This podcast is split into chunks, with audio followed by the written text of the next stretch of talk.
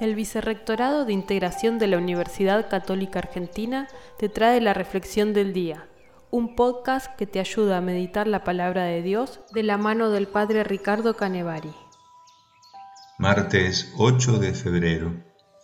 El Evangelio es de Marcos, capítulo 7, versículos 1 al 13. Hoy celebramos a Santa Josefina Vaquita.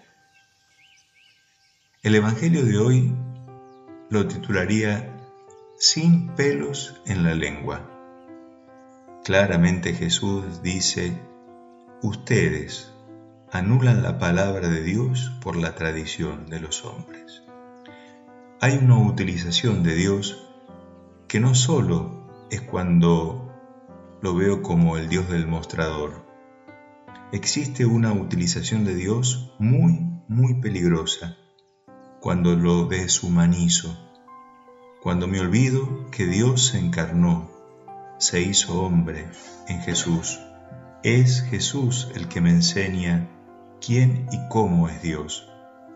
Es Jesús que me comparte su fe, su esperanza y su amor. Tenemos que volver al corazón de Jesús. Santa Josefina, Vaquita, que significa afortunada, que nació en Sudán, África, que vivió gran parte de su vida la esclavitud, nos puede enseñar mucho de esto.